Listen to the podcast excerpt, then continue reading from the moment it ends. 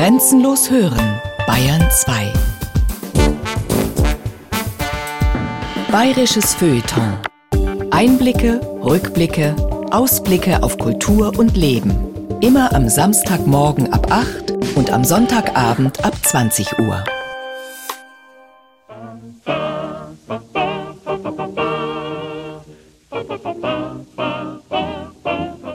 Die waren beide kaufmännisch vorbelastet. Sie waren auch musikalisch. Mein Großvater hat sehr gut Zither gespielt. Meine Großmutter hat auch äh, Klavier gespielt. Und das kam dem äh, Charakter meiner Großmutter entgegen, dass sie immer was organisieren wollte, immer Kontakt mit Menschen brauchte. Da kam eben meiner Großmutter die Idee, dass man sich selbstständig macht und Künstler begleitet auf Tourneen. Wenn die Münchnerin Barbara Ackel von ihren Großeltern erzählt, dann schwingt Bewunderung, Respekt und Anerkennung mit. Sie hat auch allen Grund, auf die beiden stolz zu sein. Mit ihrer Konzertdirektion gelang es Karl und Hanne Gensberger, die berühmten Comedian Harmonists nach Bayern zu holen. Besonders zum Bass des Ensembles, Robert Biberti, knüpften sie sogar eine enge Freundschaft, weit über den Krieg hinaus. Das alles dokumentiert ein 160 Seiten starker, bewegender Briefwechsel, der bis in die 60er Jahre reicht und bislang nicht veröffentlicht wurde. Er gewährt einen neuen, privaten Blick auf das Leben der von Hitlers Regime verfolgten Gesangsartisten und auf die mutigen Betreiber einer kleinen bayerischen Konzertagentur. Gib mir den letzten Abschiedsgruß, weil ich dich heute verlassen muss. Abgesang. Die bayerische Konzertdirektion Gensberger und die Comedian Harmonists von Tom Fleckenstein. Die Geschichte beginnt in den 20er Jahren. Infolge der Inflation und der Wirtschaftskrise verliert Karl Gensberger seinen Arbeitsplatz als Verlagskaufmann. Zusammen mit seiner Frau Hanne muss er ganz von vorne anfangen.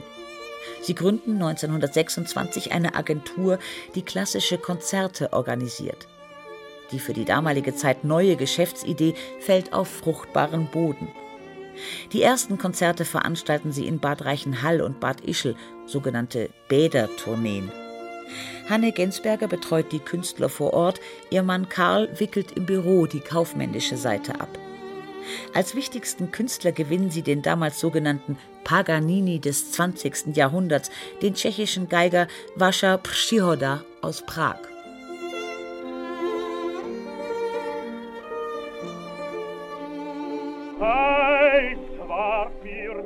Auch den Kammersänger und großen Rivalen von Enrico Caruso, Heldentenor Heinrich Knote aus der Staatsoper München, nimmt die bayerische Konzertdirektion Gensberger unter Vertrag. Hanne und Karl Gensberger haben ein Händchen für Künstler und gute Kontakte in der klassischen Musikszene. Doch den größten Coup sollten sie erst noch landen. Berlin 1927. Eine flimmernde Metropole mit prachtvollen Revuen. Beinahe nackte Tänzerinnen sorgen in den Nachtclubs für Furore. Die Menschen strömen ins Theater zu Bert Brecht oder ins Kino zu Metropolis von Fritz Lang. Wer auf der Höhe der Zeit sein will, tanzt Charleston. Robert Biberti, 25 Jahre alt, schlägt sich in Berlin als Operettensänger durch. Das Talent hat er von seinem Vater geerbt, der bereits den Basilio in Barbier von Sevilla spielte, dann jedoch seine Stimme durch seine Alkoholsucht ruinierte und entlassen wurde. Ein Schock für die ganze Familie. Seine Mutter verdient noch das meiste Geld mit der Klavierbegleitung von Stummfilmen. Der junge Biberti singt in den Berliner Hinterhöfen als Straßenmusikant für ein paar Groschen oder eine Stulle. Da kommt ihm eine Annonce im Berliner Lokalanzeiger unter. Später erzählt er mit seinem speziellen Berliner Charme dem Dokumentarfilmer Eberhard Fechner. In den letzten Tagen 1927 erschien diese Annonce. Stimmen gesucht, nicht über 25, musikalisch. Der Mann, zu dem ich ging, im fünften Stock ein lächerlich kleines Atelier in der Stubenrauchstraße, hieß Frommer Mann. Ich füllte beinahe die halbe Dachbude aus. Ich hatte einen riesigen Wintermantel an und sang nun O Isis und Osiris, dass die Wände platzten, nicht wahr? Und da hatte da ein ganz billiges, uraltes Klavier und äh, da begleitete er mich drauf und sagte dann einigermaßen angetan von meinen Mitteln, sagte, ja, wollen Sie das machen mit uns? Kennen Sie die Revelers?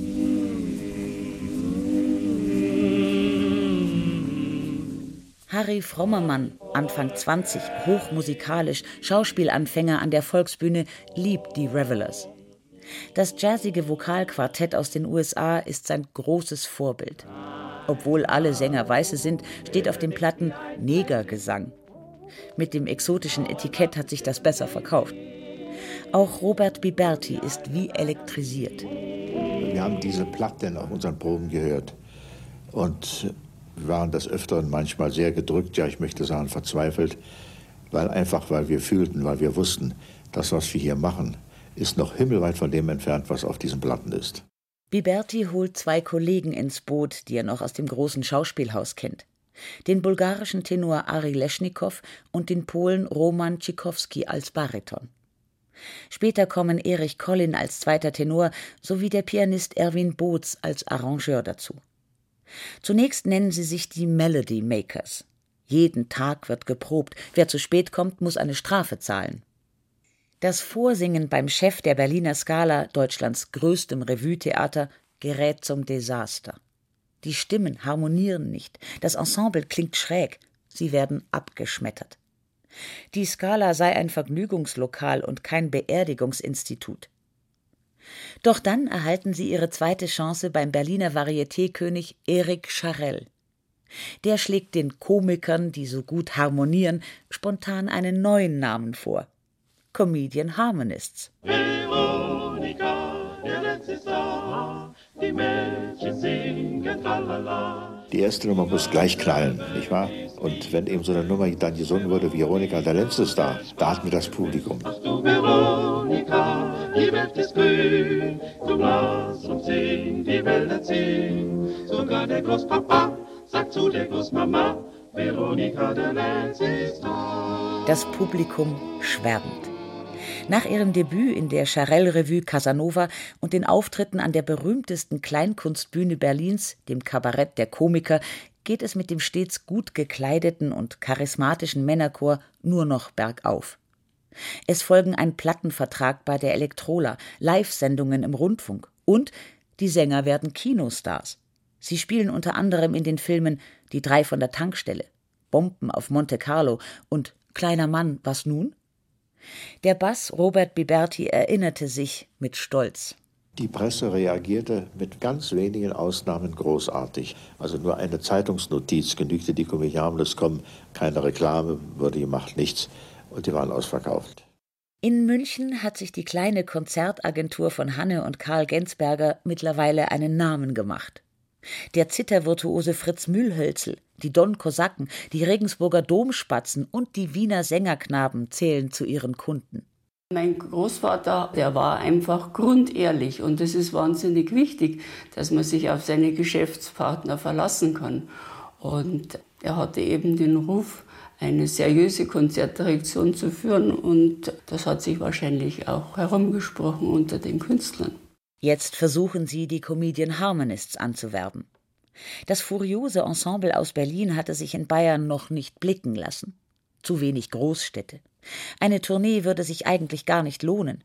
Im ersten Brief an Robert Biberti vom 26. September 1931 schreiben die Gensbergers Wir haben die Absicht, die Comedian Harmonists trotz der schweren Zeit nach München zu verpflichten und fragen höflichst an, unter welchen Bedingungen dies möglich wäre.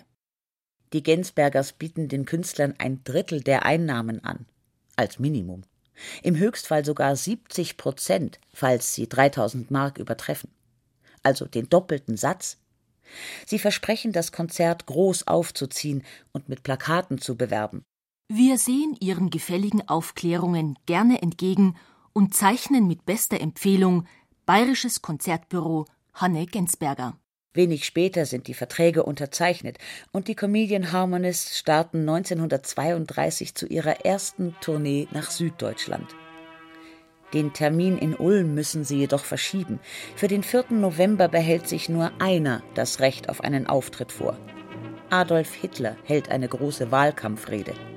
Daher müssen die Sänger aus Berlin ihr Konzert um zwei Tage verschieben. Marie, Marie, Marie. Von Ulm über München bis Würzburg. Die ersten Konzerte der Comedian Harmonists in Bayern begeistern das Publikum. Vor allem die Frauen liegen den charmanten Sängern mit ihren feinen schwarzen Frecken, dem unwiderstehlichen Lächeln und den gegelten Haaren zu Füßen. Sie singen ohne Verstärker und sind dennoch bis in die letzten Reihen zu verstehen. Das Timing der Stimmen ist perfekt. Das freut auch ihre bayerische Konzertdirektion. Ende November 1932 bedankt sich Karl Gensberger bei Robert Biberti für die Zusammenarbeit mit einem speziellen Gruß aus München. Damit Sie und Ihre lieben Freunde diesen Erfolg auch richtig bayerisch würdigen können, habe ich veranlasst, dass Ihnen durch die Salvator Brauerei zwei Kisten Salvator zugehen. Wollen Sie so gütig sein, die Sendung gleichmäßig aufzuteilen? Wenn dann der edle Stoff zur Neige ist, bitte seien Sie so liebenswürdig und senden Sie mir die beiden Kisten mit den leeren Flaschen zurück. Ich bekomme dafür 17,20 Mark zurückerstattet. Was ist hier los in ganz Kalumba mit Rumba? Rumba. Die Politik ist ganz vergessen in Kalumba. Man ist vor Rumba ganz besessen in Kalumba. Man steht am Morgen auf und legt sich abends schlafen in Kalumba mit Rumba, Rumba, Rumba, Rumba, Rumba, Rumba, Rumba, Rumba, Rumba, Rumba. Am 30. Januar 1933 kommt Hitler an die Macht. Das tut jedoch dem Erfolg der Comedian Harmonists keinen Abbruch. Sie geben 150 Konzerte in diesem Jahr und sind auf dem Höhepunkt ihrer Karriere angelangt. Mit einem Jahreseinkommen von 40 bis 60.000 Reichsmark, heute wären das über eine Viertelmillion Euro, zählen sie zu den reichsten Künstlern in Deutschland. Sie leisten sich einen eigenen Sekretär, den Aufnahmeleiter der Plattenfirma Elektrola, Rudolf Fischer-Maretzky. Doch bereits im Januar 34 kippt die Stimmung. Die sechs Künstler und ihre Agentur bekommen mit den Nazis die ersten konkreten Probleme. Mitten in den Vorbereitungen für die Frühjahrstournee erhält die Konzertdirektion einen überraschenden Brief aus Unterfranken.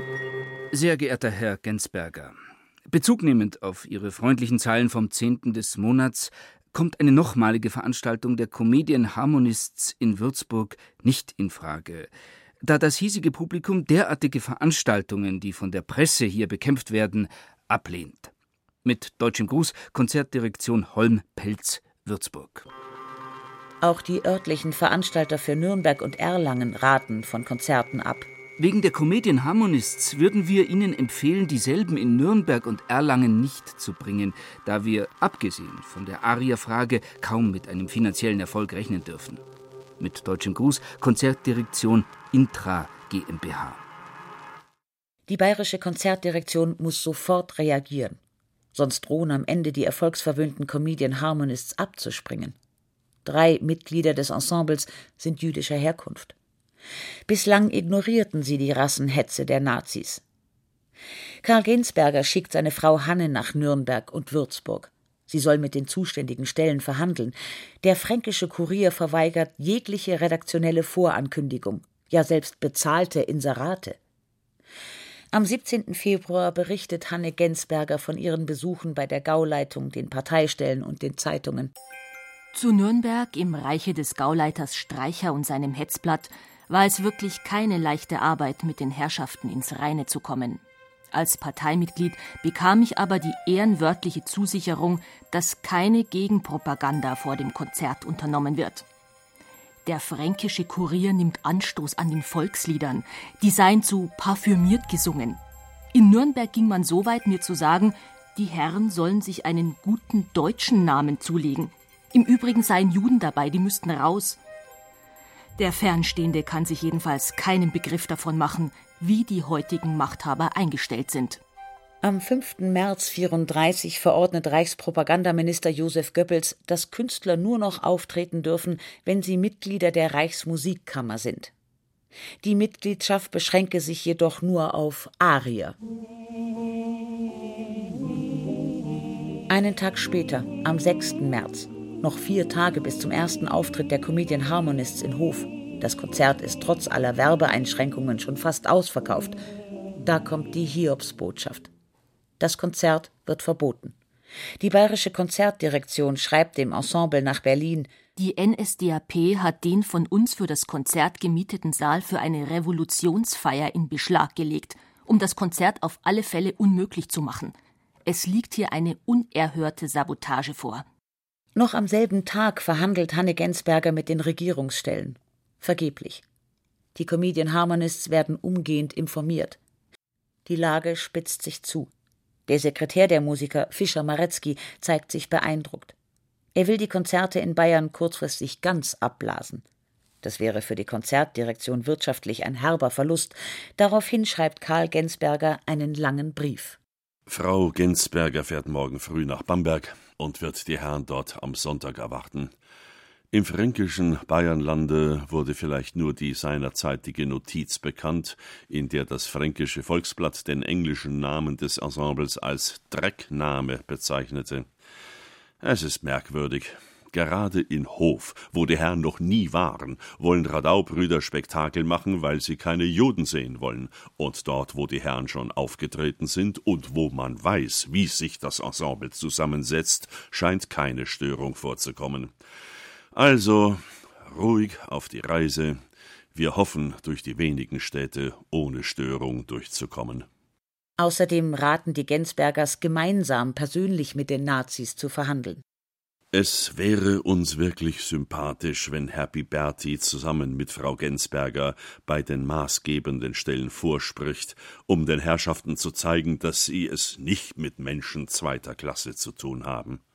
Die Comedian Harmonists reisen schließlich, wenn auch mit Bedenken, nach Bayern. In Bamberg und Schweinfurt läuft alles glatt, doch in München kommt es zum Eklat. Hanne Gensberger erinnert sich später in einem Interview für den Bayerischen Rundfunk. Die Nazi-Partei verbot das Konzert, obwohl die Tollhalle restlos ausverkauft war. Wir schalteten einen Anwalt ein, der als sogenannter alter Kämpfer einen gewissen Einfluss hatte und schließlich im Braunen Haus die Aufhebung des Verbotes erreichte. Dafür wurden allerdings Auflagen gemacht. 13. März 1934 Landesstelle Bayern des Reichsministeriums für Volksaufklärung und Propaganda. Erstens. Die Konzertdirektion verpflichtet sich, der bei der Veranstaltung anwesenden Presse mitzuteilen, dass eine Besprechung der Veranstaltung nicht gewünscht wird. Zweitens. Die Konzertdirektion verpflichtet sich, sofort mitzuteilen, an welche Stellen Ehrenkarten ausgegeben worden sind. Drittens. Die Konzertdirektion verpflichtet sich in Zukunft so lange keine Veranstaltung mit den Comedian Harmonists wieder anzusetzen, solange in den Reihen der Comedian Harmonists Juden sind. Heil Hitler. Gezeichnet Otto Nippold, Landesstelle Bayern des Reichsministeriums für Volksaufklärung und Propaganda. Die Comedian Harmonists durften danach nie wieder in München singen. Unter dem Publikum befanden sich sehr viele Spitzel und Polizisten. Der Direktor der Tonhalle musste dem Publikum vor dem Konzert mitteilen, dass es bei dieser Art Veranstaltung jedem am Heimgestellt ist, den Saal zu verlassen und das Eintrittsgeld zurückzuverlangen. Gott sei Dank tat er das in einer sehr geschickten Form, die den Ansprüchen der Nazi-Partei genügte, ohne das Publikum zu verschrecken. Keiner verließ den Saal. Erwin Boots, Erich Collin, Harry Frommermann, Roman Tschikowski, Ari Leschnikow und Robert Biberti warten unterdessen in einem Zimmer der Tonhalle auf ihren Auftritt und das Klingelzeichen. Biberti zeigt sich selbst 40 Jahre danach in seinem Interview mit dem Dokumentarfilmer Eberhard Fechner tief bewegt. Dann ging der Mann ab und wir traten auf. Mit welchen Gefühlen wir da auftraten, brauche ich Ihnen nicht zu sagen. Also mit aufgesetzten Lächeln treten wir auf die Bühne, gehen bis vorne an den Rand, stellen uns auf, neben dem Flügel wie immer, verbeugen uns und da bricht ein Orkan los. Unvorstellbar. Das gesamte etwa 1700 Menschen betragende Publikum erhebt sich und es fängt ein wahnsinniges Gebrülle an und Gepfeife und die Leute gehen bis vorne an die Bühne, jubeln und trampeln. Und wir stehen da oben, ich muss sagen, etwas wie die begossenen Pudel. Dann beginnt das Konzert. Isabella von Castile, pack deine ganzen Utensilien und komm zurück zu Villa Spanien. Die erste Nummer, Schöne Isabella aus Kastilien von Erwin Boots. Später folgt die deutsche Version von Cole Porters Day and Night. Sie singen auch Volkslieder wie Guter Mond, du gehst so stille und In einem kühlen Grunde. Außerdem von Johann Strauss An der schönen blauen Donau. Und zum Schluss Lebe wohl, gute Reise und denk an mich zurück. Lebe wohl, gute Reise, denk an das Glück. Ich werde diesen Abend nie vergessen. Es war ein Abschied. Sie hat also oft von dem letzten Konzert erzählt und wie aufregend das ist. Ich konnte es eigentlich gar nicht so nachvollziehen damals, aber heute, nachdem ich diese ganze Korrespondenz gelesen habe und die Schwierigkeiten, die zu bestehen waren, damit manche Konzerte überhaupt stattfinden konnten, kann ich schon verstehen, dass sie das also mit beeindruckt hat. 160 Seiten Korrespondenz hält Barbara Ackel in Händen fein säuberlich abgeheftet in einem Ordner. Aus der geschäftlichen Beziehung zwischen ihren Großeltern und Robert Biberti sollte sich eine tiefe Freundschaft entwickeln.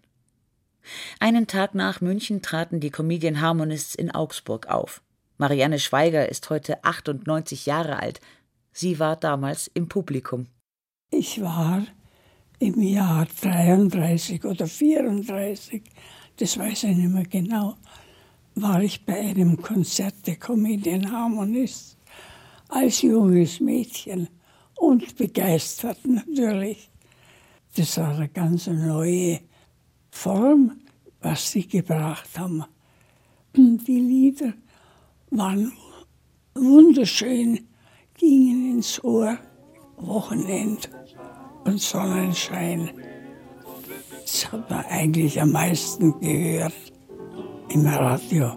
Wochenende und Sonnenschein und damit die Rede weiter allein. Weiter brauch ich nicht so glücklich sein. Wochenende und Sonnenschein.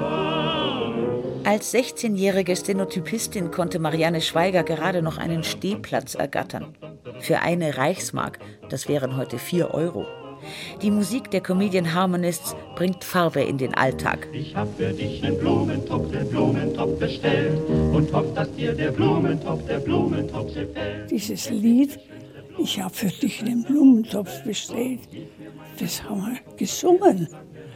Fünf Mädchen, wie das geklungen hat, das weiß ich nicht mehr. Das war der Abschluss von einem Tanzkurs in St. Stephan in Augsburg. Und wir traten auf bei diesem Abschlussabend mit einem Blumentopf in der Hand, weißer Bluse und schwarzer Hose. Ob wir Zylinder aufgehabt haben, das weiß ich nicht mehr. Gieß mir meinen Blumentopf, dass er sich lange hält. Einen Tag nach dem Konzert in Augsburg treten die Comedian Harmonists noch einmal in Ulm auf. Das letzte Mal in Deutschland. Die Ausnahmegenehmigung des Propagandaministeriums und der Reichsmusikkammer läuft am 1. Mai 1934 ab. Bis Ende des Jahres entscheidet sich nichts. Doch im Februar 1935 erhält Robert Biberti Post von der Reichsmusikkammer, deren Präsident der Komponist Richard Strauss ist. Sie werden hiermit auf Ihren Antrag als Mitglied der Reichsmusikerschaft aufgenommen. Die Aufnahme der drei nicht-arischen Angehörigen der Comedian Harmonists wird abgelehnt. Diese haben dadurch das Recht auf Berufsausübung verloren. Damit ist ihnen die Möglichkeit genommen, weiterhin mit diesen Nicht-Ariern zu musizieren. Jedoch bleibt es ihnen unbenommen, mit anderen arischen Musikern nach Zulegung eines deutschen Namens anstelle der Bezeichnung Comedian Harmonists ihre musikalische Tätigkeit auszuüben. Das bedeutet das Ende des Ensembles. Das Berufsverbot. Robert Biberti. Wenn Sie Tag und Nacht auf Reisen, Eisenbahnen, Flugzeuge noch nicht, Schiffen, Autos, Tag und Nacht, Garderoben, Hotels zusammen sind und zusammenwirken und zusammen das Geld verdienen, durch den Zusammenhalt eben auch. Und das hört sehr plötzlich und abrupt auf. So ist das etwas ungeheuer Einschneidendes. Das ist noch vorsichtig ausgedrückt. Obwohl es nicht mehr erlaubt ist, nehmen sie noch eine Platte zusammen auf. Den ungarischen Tanz Nummer 5 sowie die Barcarolle.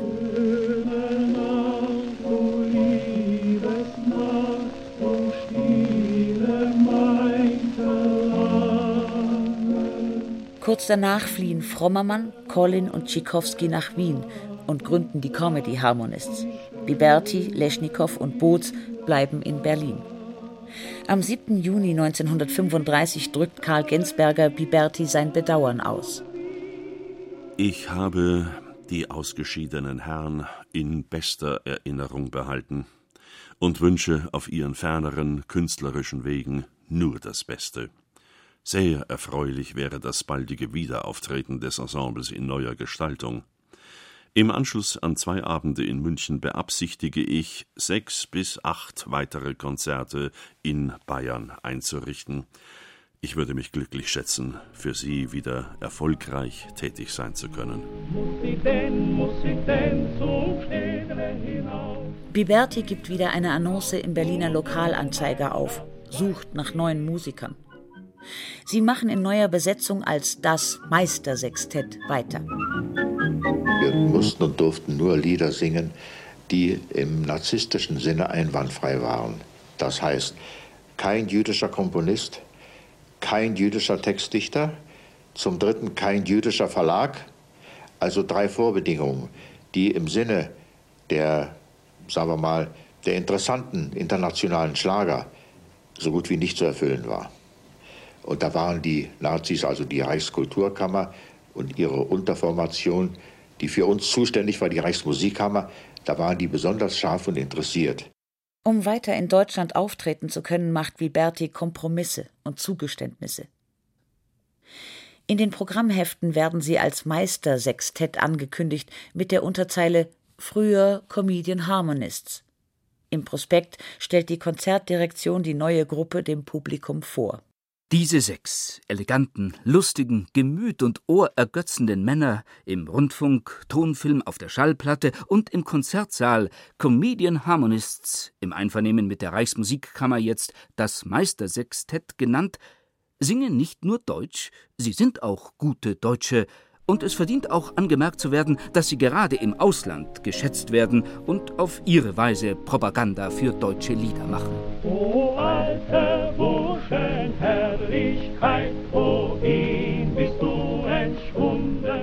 Robert Biberti muss im Jahr 35 notgedrungen neue Sänger finden. Als Zugpferd will er den Sänger Rudi Schurike verpflichten, doch er kann sich nicht mit ihm einigen. Dafür klappt das Engagement von Fred Kassen, dem späteren Mitgründer und musikalischen Leiter der Lach- und Schießgesellschaft.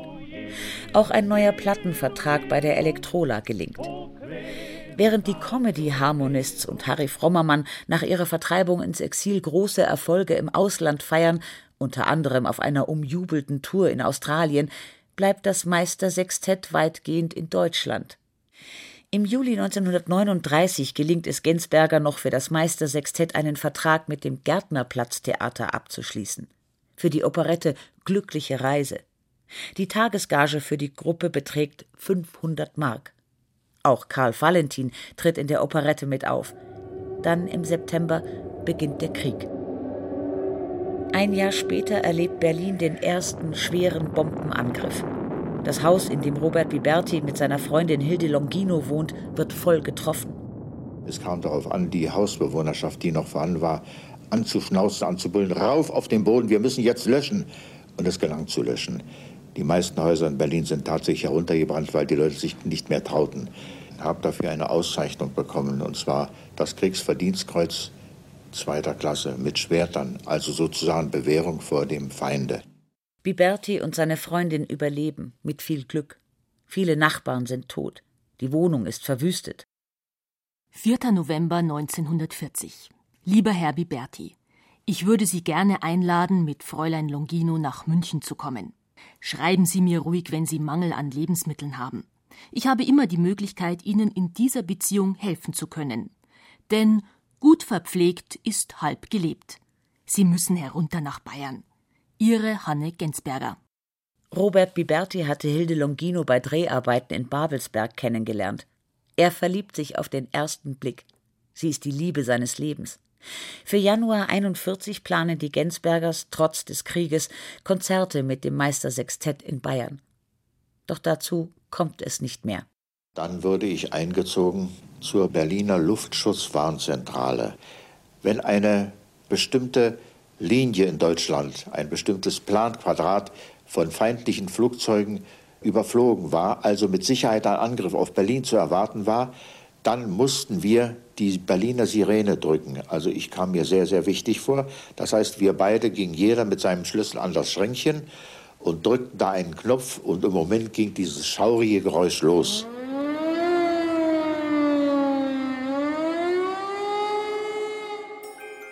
Lieber Herr Biberti, erst heute komme ich dazu, Ihnen den besorgten Käse zu schicken. Viermal war ich in einem Käseladen, immer wurde die Marke zurückgewiesen. Erst das fünfte Mal klappte es. Beigeschlossen auch etwas frische Butter. Mit Fett ist es momentan sehr knapp.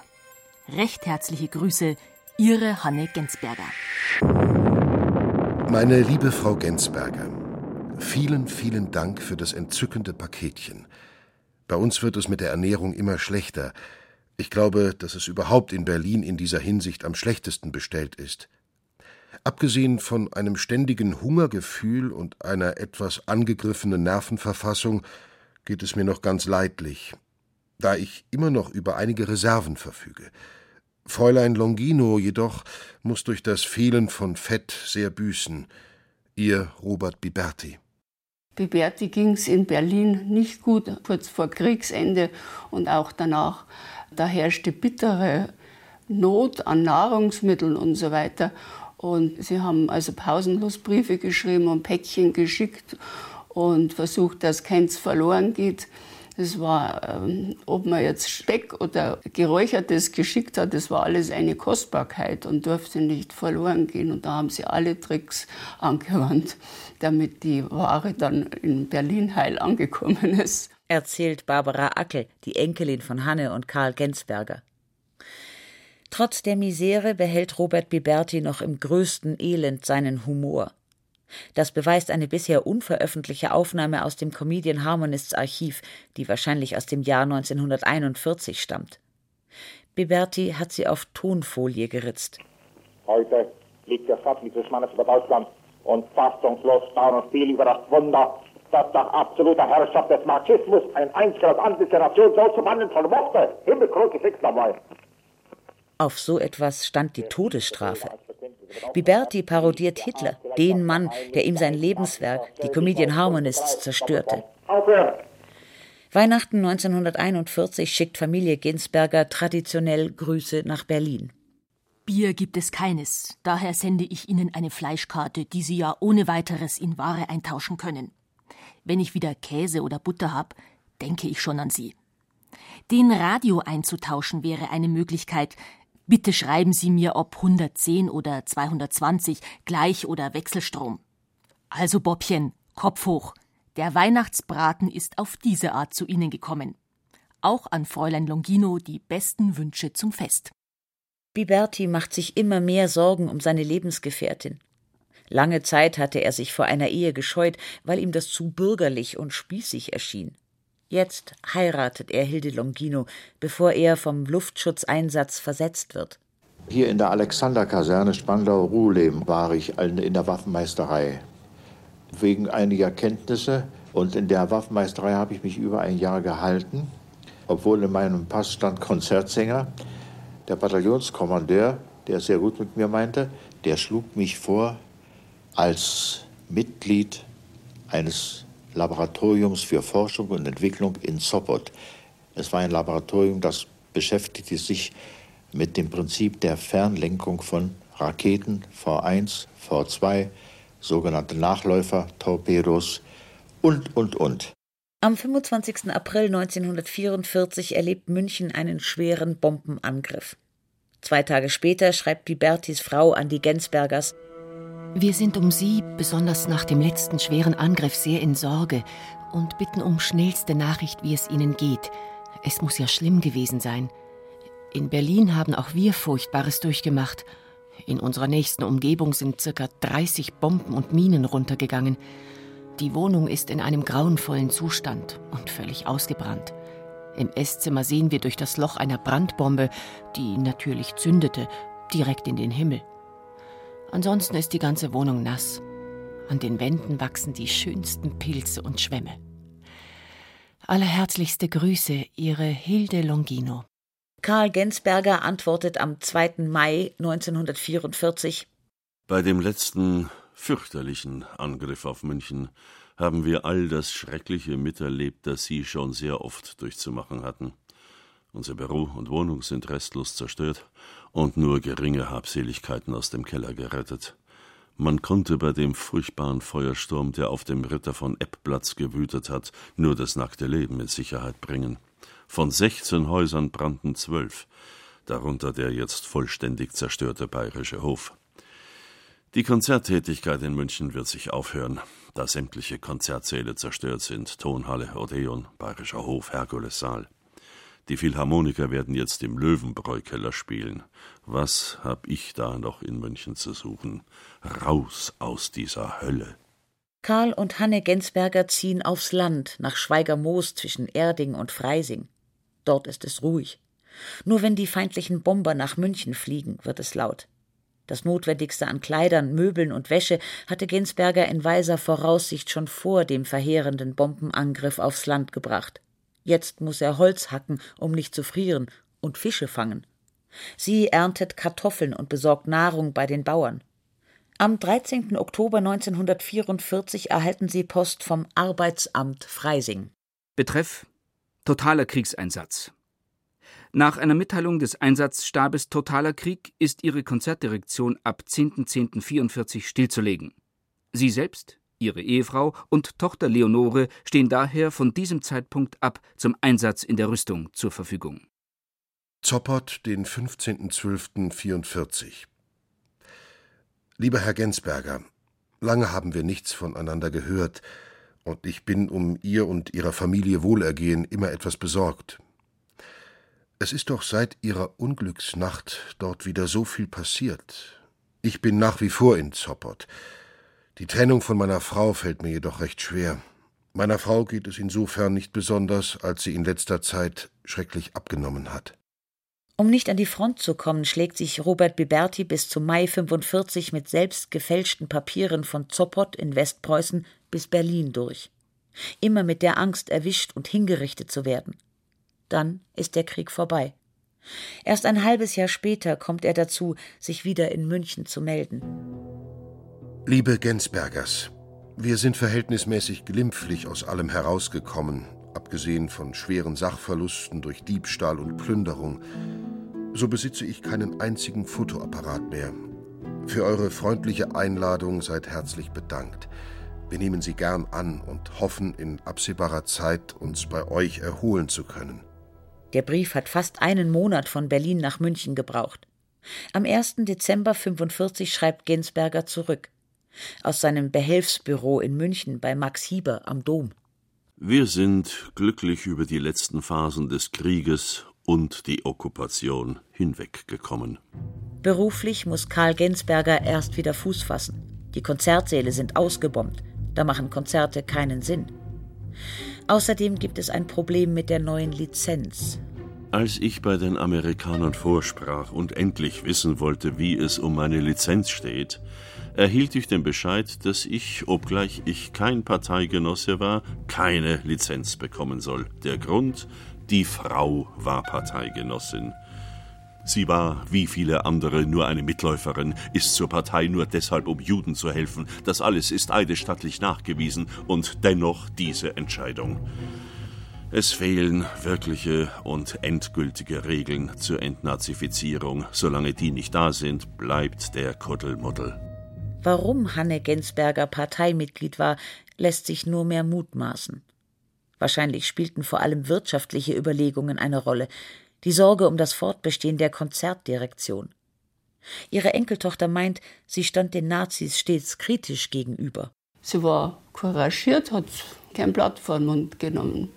Und in den letzten Tagen des Krieges hat mein Großvater dann die Gefahr erkannt und hat gesagt, jetzt bitte komm raus aus München und hat sie praktisch für ein halbes Jahr aus dem Verkehr gezogen, weil sie irgendwas äh, gesagt hat, recht frech war und er Angst hatte, sie verschwindet vielleicht irgendwo im Arbeitslager. Karl Gensberger kämpft nach dem Krieg wie ein Löwe um seine Lizenz. Robert Biberti bestätigt ihm schriftlich, Sie haben sich ja, und ganz besonders Ihre Gattin, in einem Maße wie kaum ein zweiter Unternehmer in den schwierigsten und gefährlichsten Nazi-Jahren für Kunst und Künstler jeglicher Herkunft, last but not least für meine drei jüdischen Kollegen, eingesetzt. Biberti soll für ein Comeback nach München kommen. Zwei Konzertsäle stünden bereits wieder zur Verfügung: der Silbersaal im Deutschen Theater sowie der Saal im Regina Palast Hotel. Im Winter 47 meldet sich Biberti aus Berlin. Er hat Schwierigkeiten, ein neues Ensemble auf die Beine zu stellen. Das liegt nicht am mangelnden Personal, sondern vielmehr an den katastrophalen Reisebedingungen, den mangelnden Unterbringungsmöglichkeiten sowie der eisigen Kälte. Die Not ist wieder einmal recht groß bei uns. Wir müssen mit all unseren Kräften darauf bedacht sein, uns zusätzlich Lebensmittel zu beschaffen. Nachts sammelt er in den Trümmern Berlins Holz, um ein Zimmer zu beheizen. Biberti hat etwas Wolle sowie Damenstrümpfe aufgetrieben und fragt die Gensbergers: Wäre es Ihnen möglich, uns dafür etwas Essbares zu schicken?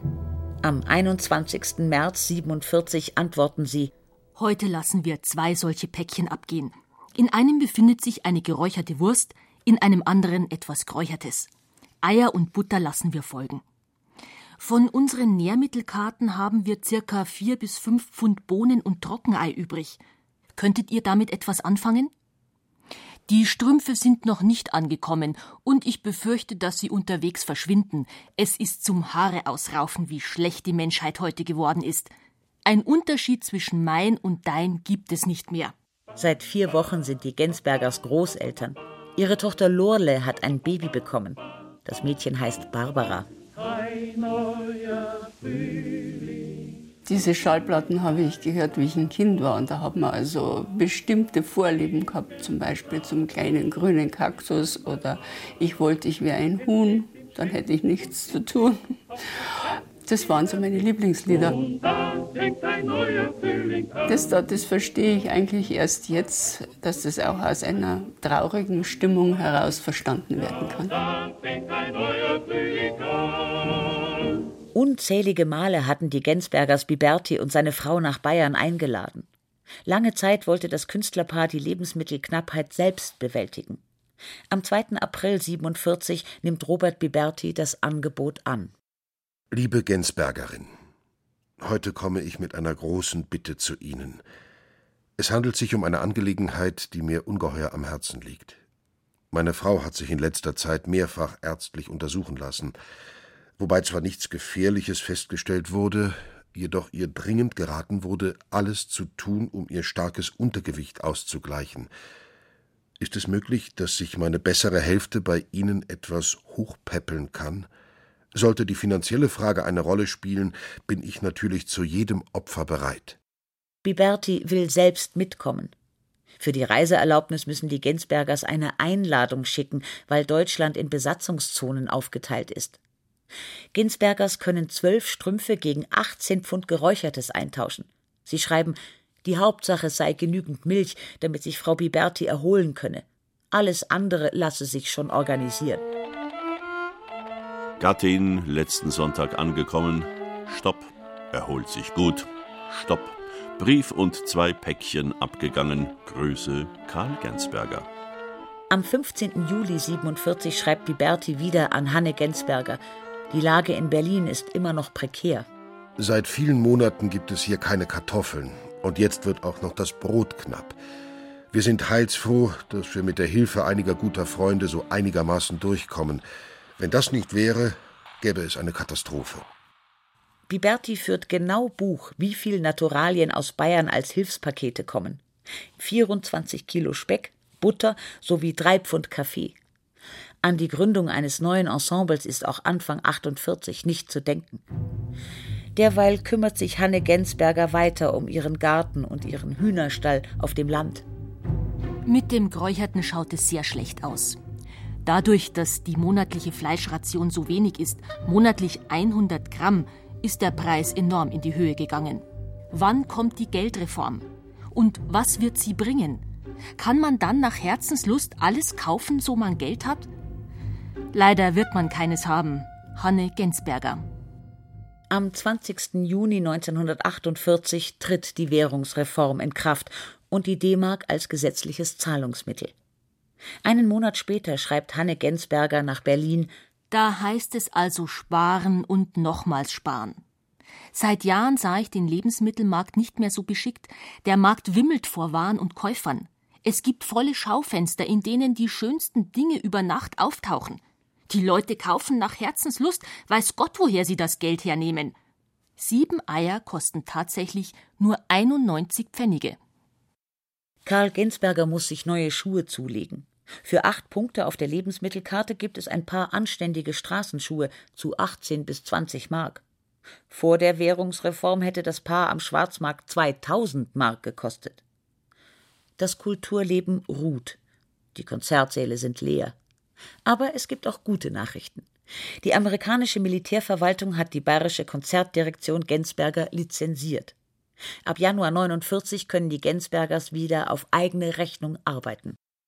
Zum Beispiel hatten wir vor 14 Tagen die Londoner Philharmoniker zu einem irrsinnigen Honorar auf eigenes Risiko engagiert und in der Erwartung, mal was Anständiges zu verdienen, war es wiederum ein glattes Verlustgeschäft, das zwar noch glimpflich ausgegangen ist, aber uns finanziell doch wieder um einiges zurückgeworfen hat.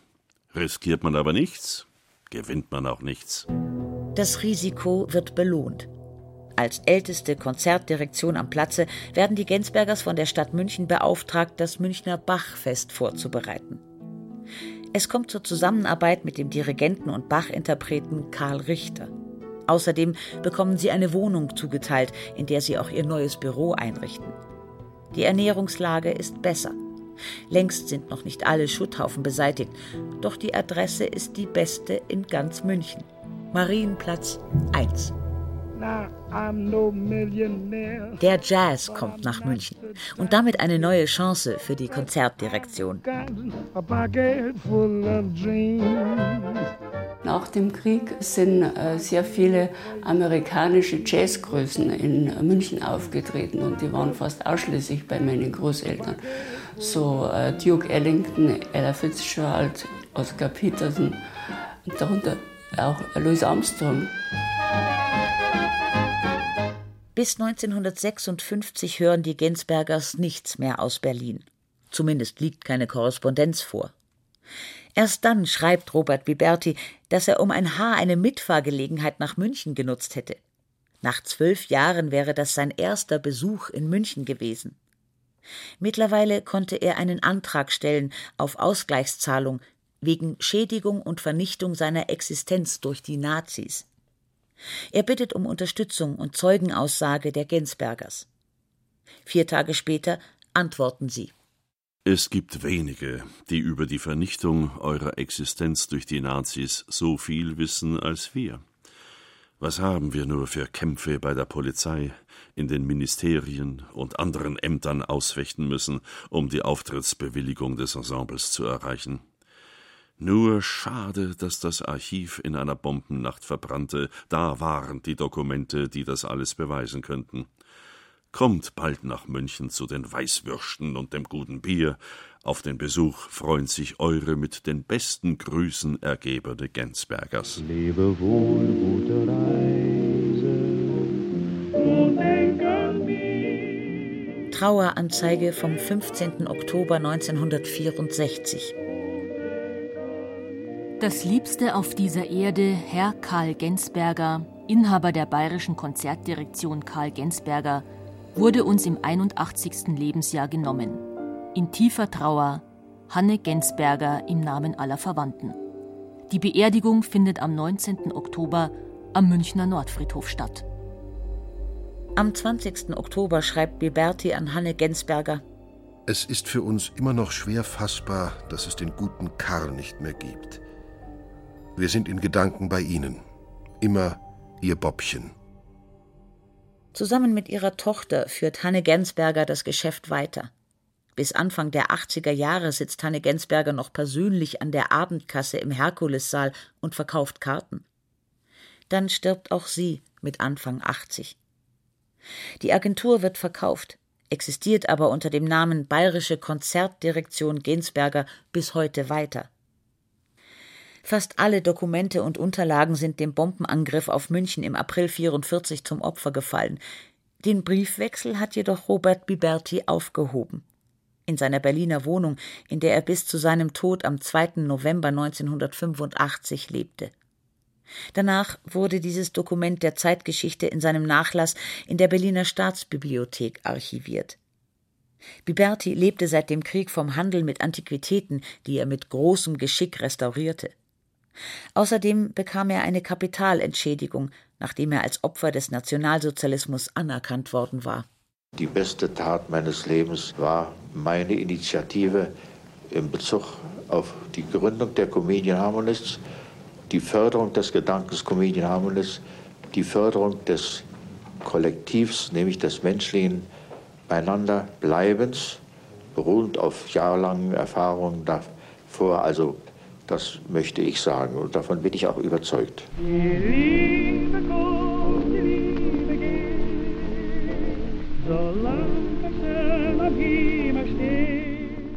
Insgesamt hat die Bayerische Konzertdirektion 79 Konzerte für die Comedian Harmonists und das Meistersextett von Robert Biberti organisiert. Die Enkelin der Ginsbergers zeigt sich nach der Lektüre der Korrespondenz berührt vom Lebenswerk ihrer Großeltern die Haltung, dass sie so konsequent versucht haben, das Beste aus der Zeit zu machen. Und was mich halt auch berührt hat, war, wie die Geschichte Deutschlands eben der Hintergrund ist für diese Korrespondenz, wie sich die Situation eben verändert hat. 1929, 1934, 1939 und was dann 1944 war, als sie ausgebombt waren und keine Wohnung mehr hatten die Nahrungsmittelknappheit, die Zuteilung von Kleidern und Socken und ich habe dann Karten gefunden, da ist Kleidung verteilt worden und da haben wir dann zwei Taschentücher zugestanden bekommen im Jahr oder so. Das kann man sich heute alles nicht mehr vorstellen. Die Liebe kommt, die Liebe geht. Abgesang die Bayerische Konzertdirektion Gensberger und die Comedian Harmonists. Sie hörten ein bayerisches Feuilleton von Tom Fleckenstein. Es sprachen Gerd Anthoff, Christiane Rosbach, Jutta Schmuttermeier, Katja Schild, Stefan Wilkening und Peter Weiß. Ton und Technik Monika Xenger. Redaktion und Regie Ulrich Klenner. Denn immer wird so sein wie heu auf Liebesleid.